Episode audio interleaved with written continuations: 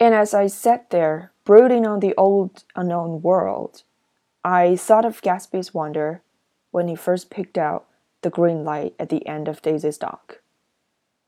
He had come a long way to this blue lawn, and his dream must have seemed so close that he could hardly fail to grasp it.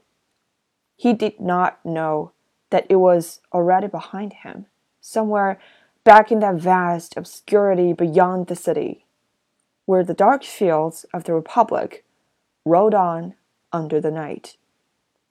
Gatsby believed in the green light, the orgastic future that year by year recedes before us. It eluded us then, but that's no matter. Tomorrow we will run faster, stretch out our arms farther, and one fine morning.